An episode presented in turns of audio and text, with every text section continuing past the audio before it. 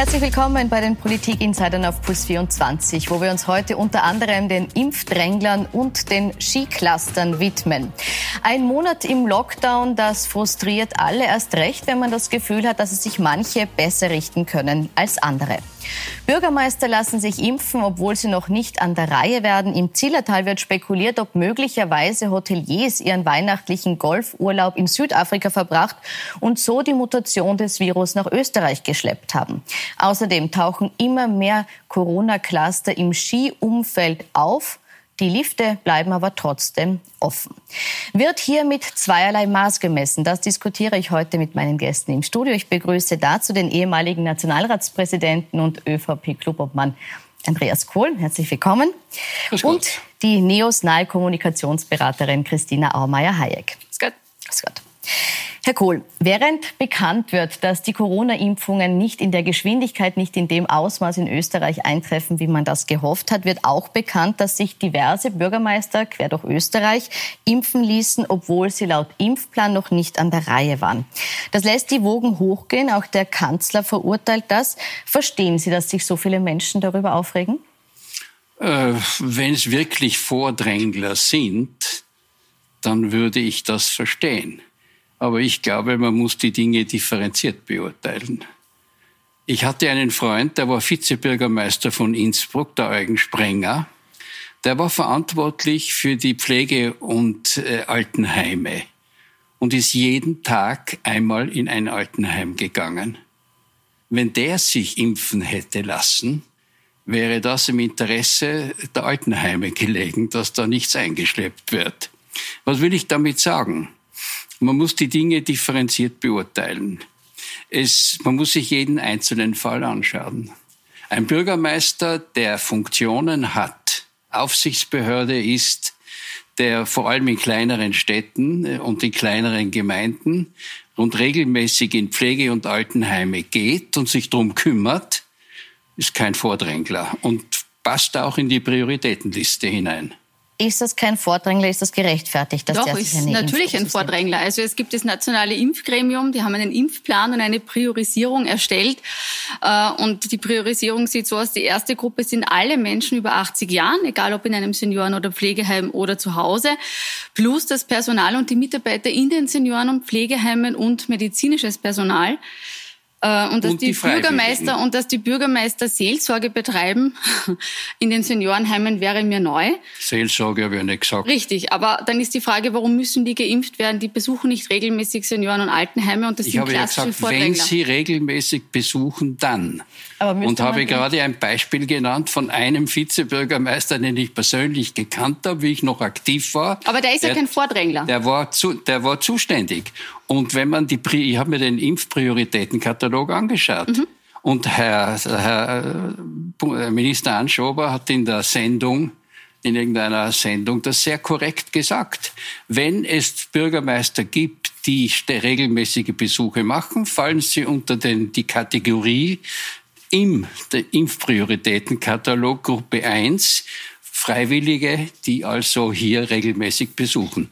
Und solche gibt es. Es gibt sicherlich auch Vordrängler. Aber ich bin dagegen, die Dinge einfach in der Neidgenossenschaft in die Höhe zu spielen. Ja, aber müssen, Entschuldigung, ganz kurz, müssen die, müssen die jetzt wirklich Pflegeheime besuchen? In einer Zeit, wo nicht mal die nähersten Angehörigen ins Pflegeheim dürfen, muss man da nicht sagen, okay, der Bürgermeister bleibt einfach aus, auch draußen und lässt sich eben nicht impfen? Also ich, ich mache die Gegenprobe. Es gibt ein Pflegeheim in einem kleinen Ort, Missstände. Der Bürgermeister kümmert sich nicht drum, ist verantwortlich. Na, was wird der hergefotzt werden? Ja, schauen Sie ein konkretes Beispiel aus Bad Gastein. Äh, Gerhard Steinbauer hat sich impfen lassen und hat das gerechtfertigt mit, dass er weiterhin im Seniorenheim die Glückwünsche überbringen möchte. Ernsthaft? Also ein Bürgermeister lässt sich impfen, drängelt sich vor, während die nächsten Angehörigen die Besuche im Moment nicht machen dürfen, weil sie nicht geimpft sind äh, und rechtfertigt das mit, er möchte die Glückwünsche überbringen. Ich finde, da wird es ziemlich absurd und lächerlich. Und ich glaube, Herr Kohl, Sie geben mir recht, dass das am Ende des Tages von der Außenwirkung die Politikverdrossenheit und das Vertrauen der Bevölkerung in die Verwaltung, in die Behörden, in die politisch Verantwortlichen massiv schwächt. Und das gerade in einem dritten Lockdown der nicht das Ziel erreicht hat, das er hätte erreichen sollen, ja, sich Bürgermeister vordrängeln, während die Bevölkerung ein Impfchaos erlebt, die Impflieferungen nicht funktionieren und das Ganze nicht so reibungslos anläuft, wie man das versprochen und zugesagt hat, denke ich doch, dass wir uns da einig sind, dass die Signalwirkung verheerend ist. Also ich glaube, dass die Signalwirkung von alarmistischen Wortmeldungen viel größer ist. Welche Wortmeldungen? Also na, Wortmeldungen zum Beispiel Impfchaos und äh, äh, dass alles schief geht. Also ich sehe sehr viel fern. Ich schaue mir die internationale Lage an. Äh, natürlich gibt's da und dort hat's Fehler gegeben, aber insgesamt kann man weder von Chaos reden, noch ist es irgendwie gerechtfertigt, das Geschäft der Verschwörungstheoretiker zu betreiben und die Regierung und alles, was diese Leute machen, schlecht zu machen. Es war da unlängst in der Presse hat der Oliver von Hofe, ein, ein, ein, ein, sehr bekannter Kulturjournalist, hat genau das an den Pranger gestellt, dass man hier Panik erzeugt. Also erzeugt man hier Panik? Wird hier vernadert? Wird hier auch, indem man Listen führt, wer ist jetzt geimpft und die veröffentlicht, wird hier eine Stimmung erzeugt, in der vielleicht dann auch genau das Gegenteil passiert, das passieren sollte, nämlich dass Leute sich auch nicht mehr trauen, überschüssige Dosen überhaupt zu verimpfen und Impfstoff lieber wegschmeißen, als dass es jemanden geben, der vielleicht jetzt gerade verfügbar wäre für eine Impfung? Ja, unser Problem ist ja im Moment, dass es eine hohe Bereitschaft gibt von Menschen, die sich impfen lassen wollen. Also konkretes Beispiel Salzburg, aber da dürfen sich über 80-Jährige erst ab Februar zu einem Impftermin vormerken lassen. Und dann ist es völlig ungewiss, wann die einen Impftermin erhalten. Äh, Im Moment kann der Gesundheitsminister nicht beantworten, wie viele Impfdosen im März für die Bevölkerung verfügbar sind. Wir hatten einen Impfplan, der ist Makulatur. Es gibt keinen Impfplan mehr. Ähm, das glaube ich alles nicht. Naja, aber das ist, das ist das Tatsache. Das glaube ich alles nicht. Aber der Gesundheitsminister hat gesagt, er kann nicht beantworten, wie viele Impfdosen im März verfügbar sind. Also ich habe ihn so interpretiert und so schauen auch die Ziffern aus, dass äh, die, die, die Impfpriorität 1 planmäßig durchgeimpft fertiggestellt wird. Dass die Priorität 2, ja, da gehöre ich dazu, 80, dass äh, dafür die Impfstoffdosen vorhanden sind und dass auch dieser Plan planmäßig durchgeführt wird. Das heißt, wir kriegen 900.000 BioNTech-Dosen, wir kriegen weniger AstraZeneca, aber die AstraZeneca sind ja eh für die Priorität 2 nicht geeignet, Hochaltrige, sondern die sind eher für die Jungen. Also ich aber glaube, die ersten ja zwei, die ersten zwei sehr gefährdeten Kategorien scheinen im Plan zu liegen. Mhm. Und dann kommt natürlich die Gruppe drei. Da sind dann, dann sehr viele Menschen. Da wird es Verzögerungen geben. Aber zu sagen, der Impfplan ist Makulatur, das sind genauso diese Dramatisierungen, die ich für nicht fair halte. Mhm wird hier zu sehr dramatisiert. Muss man sagen, okay, eins und zwei, vielleicht gibt es kleine Verzögerungen, aber im Großen und Ganzen werden Prio 1, Prio 2 rechtzeitig geimpft und bei drei kann man es einfach noch nicht sagen. Ja, wenn man sich die Zahl im internationalen Vergleich ansieht und wenn man Österreich mit anderen Ländern vergleicht, dann ist bei uns ein Bruchteil der Bevölkerung, also ein Bruchteil der Risikogruppe bisher geimpft worden. Es gibt nur zwei Bundesländer, die überhaupt mit den über 80-Jährigen in den Senioren- und Altenheimen durch sind bei der ersten Impfung. Ich weiß nicht, von welchen Zahlen Sie hier sprechen, aber ich halte das für einen Plan, den man erstellt hat, der aber in der Realität nicht hält. Also ich sehe das anders. Wir haben anders, ja. die 170.000 Impfungen. Ich möchte noch. Nein, ich würde nur sagen, dass also wir in der internationalen, also in der europäischen Impfstatistik, Europäische Union, liegen wir im oberen Mittelfeld, was die Impfungen betrifft. Das heißt, Sie wir sind, sind zufrieden mit dem. Sind wir nicht. Gut, Sie haben unterschiedliche Zahlen offensichtlich, auf die Sie äh, sich beziehen. Herr Kohl, ich möchte Sie jetzt noch mal fragen, im Zuge dieser Diskussion über die Bürgermeister ist diese Priorisierung auch noch mal diskutiert worden. Sie haben jetzt gesagt, wenn jemand Kontakt hat äh, in Seniorenheime, dann sind Sie es gerechtfertigt, dass er sich impft, ob er in die Seniore, Seniorenheime gehen soll oder nicht, das wurde hier noch mal zur Frage gestellt. Aber wenn wir jetzt generell fragen, wer gehört zur kritischen Infrastruktur, würden Sie sagen, Politiker gehören da rein? Also ich glaube, dass für Politiker es keine Rolle spielen darf, ob sie einen Monat früher oder später geimpft werden. Die müssen ohnehin aufpassen. Und äh, ich bin mit dem Ärztekammerpräsident Scheckeres nicht einverstanden, dass Politiker alle durchgeimpft werden sollen. Ich habe auch immer, es haben eine Reihe von Leuten gegeben, die gesagt haben, die Politiker sollen mit gutem Beispiel vorangehen und sie sehr gefährlich, sehr mhm. gefährlich. Ich fand es schamlos, wie Teddy Podgorski in einem offenen Brief im Standard den 75-jährigen Kardinalerzbischof Schönborn als sozusagen als Vordrängler bezeichnet hat und ihm vorgehalten hat, dass er mit 75 nach Krebserkrankung etc. geimpft wurde. Der Kardinal hat ihm sehr nobel geantwortet. Aber wenn jemand gesund ist und aktiv, dann bitte ich warten, bis er drankommt. Also Kanzler und Regierung sehen Sie nicht als kritische Nein. Infrastruktur? Also ein, noch einmal ein, ein, ein Beispiel, weil sie die erste Politikerin in Österreich war, die geimpft wurde. Die Salzburger Sozialstadträtin Anja Hagenauer wurde bereits im, im Dezember geimpft in einem Senioren- und Pflegeheim der Stadt Salzburg mit dem Argument, eine Impfdose wäre übrig, Dose wäre übrig geblieben und darum hat sie sich zur Verfügung gestellt, um die Bevölkerung fürs Impfen zu mobilisieren und zu gewinnen. Blöderweise hat sie die Bevölkerung aber nicht über ihre erste Teilimpfung informiert sondern das erst nach wiederholter Nachfrage nach zehn Tagen eingeräumt.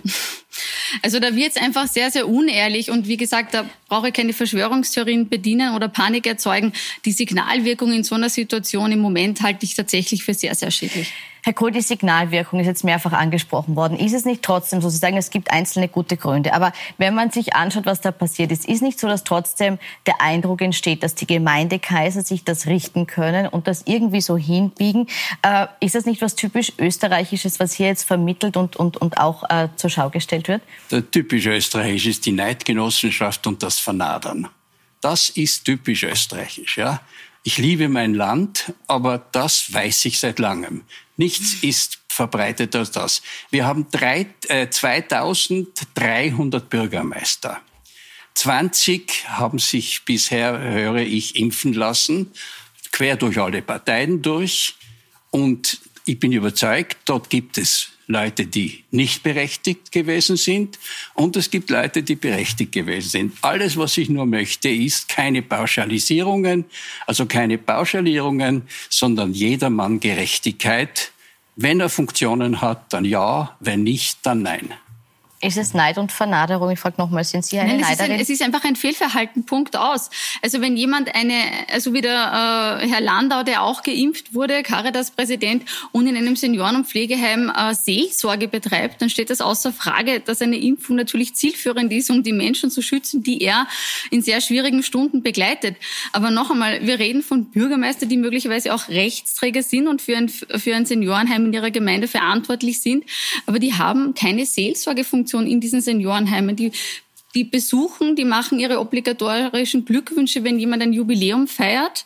Und das war's. Und das rechtfertigt keine Impfung. Das ist ganz klar. Und die Signalwirkung ist eine Katastrophe. Und auch mal, weil die Bürgermeister so gerne diese Seniorenheime besuchen. Über wen würde sich eine hochbetagte Frau im Moment mehr freuen? Über ihre engsten Familienangehörigen oder über den Bürgermeister mit einem Blumenstrauß? Also über beide wahrscheinlich. Ja, ich glaube, glaub, da werden wir nicht, da werden wir zu keiner äh, einheitlichen Meinung mehr kommen. Seelsorge steht ja nicht im Prioritätenprogramm sondern es steht drinnen Freiwillige, die aus Gründen besuchen. Und da gehört nach Interpretation, auch durch Juristen, gehören auch Funktionäre, die ihre Aufgabe erfüllen dazu. Dazu. Gut. Ich möchte zu einem zweiten großen Aufregerthema kommen. Das sind nämlich die aktuellen Corona-Cluster rund ums Skifahren. 17 Skilehrer-Anwärter in Jochberg haben sich mit der britischen Mutation angesteckt. In Flachau sind es 42 Skilehrer, die infiziert sind und es gibt steigende Fallzahlen beim Cluster in Hochfügen im Zillertal und Berichte über Partygäste in St. Anton. Herr Kohl, jetzt bei allem guten Willen und Verständnis für den Volkssport Skifahren, den wir alle lieben, muss man nicht trotzdem einsehen, dass einfach rund um diesen Sport zu viel passiert, was der Pandemie eben schadet oder nicht, was nicht passieren darf jetzt und aus diesem Grund Lifte und Seilbahnen jetzt zudrehen? Also ich glaube, dass man etwas tun muss, ist unbestritten. Und ich glaube auch, dass es Nachlässigkeiten gibt. Ich glaube, dass alle Umgehungsversuche des Beherbergungsverbotes, das waren die Skilehrerkurse zum Beispiel, die gehören rigoros kontrolliert eingestellt und abgestellt. Ich glaube auch, dass äh, die Skiliftbetreiber, vor allem die Gondelbahnbetreiber, eine äh, viel größere Pflicht haben, ihre Mitarbeiter täglich zu testen weil angesteckt haben sich bisher die Skilehrer, also die geschlossenen Kurse, Angesteckt hat, haben sich Seilbahnbedienstete in Hochfügen. Äh, angesteckt haben sich äh, von einem Hotelier ausgehend, der in Südafrika war, eine Gruppe im Zillertal. Das hat mit dem Skifahren, mit dem Skifahrer, wie wir ihn hier sehen, wenig zu tun. Und glauben Sie mir, ich äh, bin also in Wien in Quarantäne und habe die Schönheiten des Wiener Walds entdecken gelernt. Bin fast jeden Tag am Scheiblingstein oder äh, auf der Sophienalpe. Ich sehe Hunderte von Leuten, die dort in die frische Luft gehen. Und äh, ich, habe, ich verstehe, dass in Tirol, in den Skigebieten Leute Skifahren gehen wollen. Und ich habe Anschauungsunterricht. Drei meiner Kinder haben mir berichtet, dass sie gesehen haben, dass die, und auch gehört haben von Freunden, dass äh, die Sachen dort, wo die waren, korrekt abgelaufen sind. Also wäre es jetzt ungerecht, den Einheimischen den Skispaß zu nehmen, nur weil es ein paar schwarze Schafe gibt? Ich glaube, die grundsätzliche Frage ist, was ist das Ziel des Lockdowns? Der Lockdown soll das Mobilitätsverhalten drastisch einschränken, um die Fallzahlen nach unten zu drücken. Und dann bin ich davon überzeugt, dass die Botschaft, dass Tagestourismus und Tagesskitourismus möglich ist, die falsche Botschaft ist, wenn ich das Ziel erreichen möchte, die Mobilität der Bevölkerung einzuschränken. Und was uns durch diesen dritten Lockdown nicht gelungen ist, ist, die Mobilität einzuschränken. Wien ist hier vorbildlich. Die Wiener schränken ihre, ihre, ihren Bewegungsradius am meisten ein. Die Bundesländer Tirol und Salzburg, Oberösterreich am wenigsten. Und ich glaube, dass das Signal einfach äh, falsch ist. Und man hat ja auch dann Weihnachten die Bilder gesehen mit den, mit den Schlangen vor den Liften. Ich weiß nicht, in jedem Skigebiet, nicht vor jeder Liftanlage. Aber das ist eine Doppelbotschaft, die da draußen in der Bevölkerung nicht aufzulösen ist, weil sie widersprüchlich ist. Ist es eine Doppelbotschaft? Ja, ich, ich habe also heute gesehen den Landeshauptmann Kaiser der kritisiert hat, dass man viel zu sehr auf die Virologen und Epidemiologen eingeht, sondern man müsse auf die Soziologen, die Psychologen und die Physiotherapeuten eingehen. Aber dann machen wir die und Schulen dann, bitte Moment, auf. Moment, Moment. Und ich habe auch gesehen, die Gründe, also es entsteht ja in der Gesellschaft ein bisschen dieses Eingesperrtsein-Syndrom. Und die Bereitschaft, die Beschränkungen auf sich zu nehmen, wenn Sie einsichtig sind, das geht leichter. Aber den Leuten, die, die, den Aufenthalt in der frischen Luft, im Freien zu verbieten. Also ich glaube, dass äh, ein Verbot nicht der richtige Weg ist. Der richtige Weg ist schwarze Schafe, wirklich, zack, die Berechtigung abtreten, schauen, wo das Beherbergungsverbot umgangen wird. Ich weiß, wovon aber ich die spreche. Frage, aber die Frage war jetzt trotzdem, ob äh, das Skifahren trotzdem zu zu viel Mobilität führt. So wie Spazierengehen im Wienerwald. Das ist nicht weniger. Das ist nicht weniger. Ich glaube, man hat natürlich in den westlichen Bundesländern auch ein Thema mit Zweitwohnbesitzern. Man hat ein Thema in Tirol mit äh, Tagestouristen aus Deutschland. Äh, man hat aber auch von einigen gehört, dass in Tirol, speziell Kitzbühel, die Gegend auch nicht wirklich kontrolliert wurde. Äh, Einwohner haben nur noch deutsche Kennzeichen gesehen äh, und dann gab es am Arlberg äh, dann wieder die Partys, also Partytiger, die im Moment sicher das Letzte sind, das wir brauchen. Und wieder diese Clusterbildung im Zillertal, also wieder der Problembär Tirol. Ich denke, man tut sich national und international keinen Gefallen damit, dass die Skilifte offen sind. Und Bewegung an der frischen Luft ist jedem möglich. Man kann rausgehen und sich draußen bewegen. Und wenn man möchte, kann man auch die Tourenski nehmen und dann raufgehen, den Hang und runterfahren. Auch das ist möglich. Aber offene Lifte sind ein Signal, dass die Bemühungen des Lockdowns konterkarieren. Und ich denke, wir können es uns ich schlicht nicht leisten. Ich bin auch da der Ansicht, dass man Einzelfälle vereinzelt beurteilen muss. Und Sie haben jetzt gesagt, Sie sehen die offenen Lifte nicht als Problem, sehen Sie die offenen Grenzen als Problem. Müsste man, so wie es Angela Merkel gesagt hat, überlegen, ob die Grenzen einfach konsequenter geschlossen gehören? Also die Grenzkontrollen und die Flugkontrollen würde ich wirklich für notwendig erachten, mhm. auch vor allem zu Ländern wie die Schweiz, auch mein liebes Südtirol, wo also es eben die, die, die Lockdowns nicht gibt, wo die Gastronomie offen ist. Die kann man schon vorstellen, dass viele Tiroler hin, hineinfahren, Türkelen und so weiter. Also äh, da glaube ich, das wäre sinnvoller. Ja, aber was diskutieren wir im Moment und was diskutieren wir seit ein paar Wochen? Wir diskutieren die britische Virusmutation in Salzburg ganz massiv aufgetreten ist, jetzt die südafrikanische Virusmutation, alle deutlich infektiöser als die, die wir bereits kennen, eingeschleppt durch Hoteliers und wieder durch Skigäste. Und es ist natürlich schon absurd, dass die Kinder und speziell die Oberstufenschüler seit Monaten weggesperrt werden, einen herben Bildungsverlust erleiden, die Eltern in einer unbeschreiblichen Doppelbelastung sind.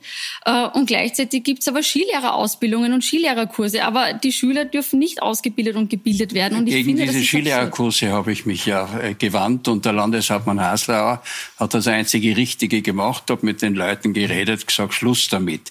Ich bin auch gegen die die ungetesteten äh, Reisenden, ob es ein Hotelier oder ein Portier oder ein Hilfsarbeiter ist, ist gleich. Also Sie sagen, jeder, auch die Berufsbänder gehören da, ja. getestet. Aber eines, es ist eine Illusion zu glauben, dass die Mutationen von uns dauerhaft ferngehalten werden Nein, aber das würde ich nicht können. behaupten. Aber die Frage ist, hole ich sie mir schneller rein durch den Skitourismus? Von der Slowakei sind ja herübergekommen. Nach Wien ist ja alles von der Slowakei herübergekommen. Und Gott sei Dank haben wir die slowakischen Hilfen.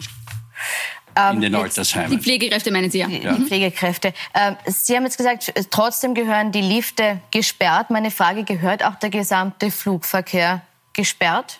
Ich bin keine Epidemiologin, das kann ich nicht beurteilen. Ähm, ich denke, es braucht einfach rigorose Kontrollen. Wer einreist, muss einen Test, ein Testergebnis aufweisen können und wenn nicht, dann für zehn Tage in Quarantäne gehen. Ich denke, das ist, müsste eigentlich Standard sein. Wie das im Moment im Detail praktiziert oder nicht praktiziert wird, weiß ich nicht, kann ich nicht beurteilen. Und da hat die Frau Kollegin Ammer recht. Äh, die Kontrollen sind Stichproblematik. Und äh, da, da gibt's Glücksschritte. Das heißt, hier müsste man flächendeckend kontrollieren, da sind ja. Sie sich einig. Ich möchte mal noch auf die Signalwirkung des Skisports äh, zu sprechen kommen. Das äh, haben Sie jetzt angesprochen, die gibt es in Bezug auf die Mobilität. Es gibt sie aber auch in Bezug auf den Vergleich zu anderen Bereichen. Jetzt äh, sagen viele, zum Beispiel auch Künstler, sie verstehen nicht, warum Skigebiete offen haben, Kultureinrichtungen wie das Theater aber nicht. Sie sind jetzt in Tirol aufgewachsen, leben in Wien, sind auch noch viel in Tirol, sind ein kulturaffiner Mensch. Verstehen Sie diese Ungleichbehandlung? Ich bin begeisterter Theatergeher und äh, vermisse die Premieren im Burgtheater in der, äh, im Akademietheater ebenso wie andere, wie Konzerte. Es ist halt nur ein Unterschied, geschlossene Räume, nicht geschlossene Räume.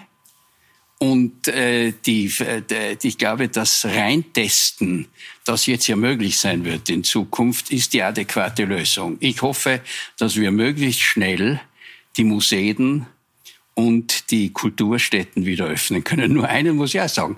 Ich habe einen Museumsdirektor im, äh, seinen Namen sollte nie erfahren, im Fernsehen gesehen, der also sich furchtbar aufgeregt hat. Ah, da dass, wissen wir jetzt schon, wen Sie meinen. Dass sein Museum geschlossen ist und äh, dass dort rigoros alles kontrolliert wird. Wir sind am nächsten Tag in dieses Museum gegangen, haben dort eine Ausstellung und es wurde überhaupt nicht kontrolliert. Und vor den berühmtesten Cézannes standen Trauben von Menschen, dass man sich also wehren musste, so dass man nicht, also also gibt es einen, einen Grund, weshalb man sagt, Skisport offen, Kultur nicht, weil es in der Kultur eben nicht zu handeln ist? Oder könnten Sie sich vorstellen, jetzt im Theater zu sitzen mit anderen? Ja, das Grundthema ist schon nochmal, warum sind die Skilifte überhaupt offen? Warum sind die Skigebiete offen? Das kam auf Druck der Länder und die Bundesregierung hat dem Druck der Länder nachgegeben.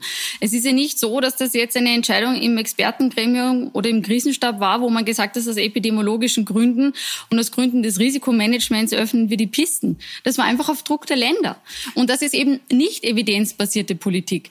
Äh, dass das für die Bundesregierung im Moment eine schwierige Geschichte ist, wenn man damit keinen Blumentopf gewinnt, ist klar. Aber ich finde schon, dass es eine eklatante Ungleichbehandlung ist zwischen Kulturbetrieben mit einem ausgefeilten Sicherheitskonzept und Präventionskonzept und gleichzeitig werden Betriebe belohnt, die kein Sicherheits- und Präventionskonzept haben, in dem es ermöglicht wird. Und das halte ich für schwierig. Ich möchte das aufgreifen, was Sie gesagt haben äh, von den Ländern. Äh, es war der Druck des Westens, der das Skifahren möglich gemacht hat. Bundeskanzler Sebastian Kurz hätte das Skifahren lieber verboten. Konnte er sich da zu wenig durchsetzen gegen die Länder? Also ich glaube, dass äh, derartige Beratungen sich nicht so abspielen der setzt sich durch oder der setzt sich nicht durch, sondern man muss zu einem Konsens kommen. Und ich habe gerade vorhin den Landeshauptmann Kaiser zitiert, der gesagt hat, Soziologen äh, müssen, und Psychotherapeuten, ja bitte, es muss uns ja eine Warnung sein, was in Amsterdam passiert, wo der Druck im Kessel so groß war, dass der in die Luft gegangen ist. Und äh, daher werden die Landeshauptleute, die, das sind ja seriöse Leute, das sind ja redliche Leute, das sind ja keine, die äh, die Epidemie ver verbreiten wollen, sondern es ist eben nicht nur eine epidemiologische und infektiologische Entscheidung, sondern man muss die sozialen, die psychischen, diese ganzen Umstände muss man mit no, berücksichtigen. Ja. Gebe ich Ihnen recht. Dann machen wir es bitte auch bei den Schulen und bei den Universitäten und im Bereich der Kultur. Es gibt auch ein Freiheit auf Kulturausübung. Äh, also das Argument hakt für mich, dann machen wir das bitte auch bei anderen Bereichen, dann ist es nicht zu rechtfertigen aus soziologischen Gründen äh, und aus Bildungsgründen, die, die Schulen, also die Schüler und Schülerinnen seit Monaten einzusperren. Da muss ich Ihnen widersprechen. Ich habe gestern die sehr maßvolle und sehr überzeugende Innsbrucker Virologin in der Zeit im Bild 2 gesehen, die Frau von Lahr, glaube ich, heißt mhm. sie. Dorothee von Lahr. Dorothee, die also gesagt hat, äh, die Schulen sind die super, die Superquellen für die Ansteckung. Als Und zwar nicht, nicht das, was sich im Klassenraum abspielt. Mhm sondern das, was sich vor den Schulen abspielt. Und weil Sie vorher, Frau Ammer, mhm. äh, argumentiert haben, Bewegungseinschränkungen. Naja, ich wohne in Hitzing, bei mir ist die Schule in der Steinlechner Gasse. Mhm. Die ist gesperrt. Da geht's jeden Tag in der Früh geht's dazu, als wäre Vollbetrieb. Ja, es gibt eine schulische Betreuung. Naja, äh, aber was ich sage ist, die Klumpen vor der Schule sind so, wie sie immer geht. Die Abholer, die warten, das ist also wie Vollbetrieb. Ja, aber Herr Kohl, wir haben Und auch kein Problem auf der Skipiste, aber wir haben ein Problem, wir haben ein Cluster im Zillertal mit 16 Seilbahnmitarbeitern. Das heißt, die Idee, das findet draußen statt an der frischen Luft und das ist sicher, das ist doch bitte illusorisch. Ich, werk, ich werfe damit ein Werkel an, habe Mitarbeiter in Beschäftigung, die machen Pause gemeinsam, die tauschen sich miteinander aus und jetzt haben wir 16 infizierte Seilbahnunternehmer nur im Zillertal. Skandal. Mehr getestet werden. Könnte man bei den Testen. Schülern auch machen. Ähm, eine Frage noch, was jetzt die Stimmung in der Bevölkerung betrifft. Man hat das Gefühl, diese Ungleichheit wird zumindest so empfunden, sonst gäbe es die Debatten nicht. Ist das die Folge einer unklaren Kommunikation und schlechter Politik, dass die Menschen jetzt auch nicht mehr mitmachen wollen? Das ist die Folge der Demokratie. Wir leben Gott sei Dank in einem Land, wo jeder Journalist schreiben kann, was er will, wo jeder Politiker sagen kann, was er will, wo man Dinge in Frage stellen kann, wo man sagen kann, das ist alles falsch. Und äh, die Diktaturen, und das habe ich aus dem Economist, der ein liberal-konservatives Blatt ist, der geschrieben hat, äh, die autoritär geführten Regimes haben es leichter, weil die können alle Kritik unterbinden und die Bevölkerung tut, was man, äh, ich sage, ich sag, Gott sei Dank leben wir in einer Demokratie, wo jeder sagen und schreiben und tun und lassen kann, was er will. Aber Menschen, die also nicht selber das alles nachvollziehen, sondern sehen nur, der sagt das, der sagt das, der sagt das, ich kenne mich nicht mehr aus. Also ja, das Bild vermittelt ja im Moment eher die Bundesregierung. Also es kann ja wirklich schon jeder mitsprechen, wenn der Gesundheitsminister sagt, und die nächste Woche wird wirklich ganz, ganz entscheidend. Wir haben diese Dinge auch schon so oft gehört, denke ich, dass das noch eine Wirkung entfalten kann. Ich glaube, der Fehler, der passiert ist in der Kommunikation, ist, dass den Menschen viel zu wenig Risikoverhalten kommuniziert wurde. Da waren die skandinavischen Länder besser. Ähm, ich glaube, dass Eigenverantwortung wichtig ist und ich glaube auch, dass die Menschen mitgehen, wenn sie die Notwendigkeit erkennen. Aber man muss schon auch klare Regeln definieren und sie müssen schlüssig und stringent sein.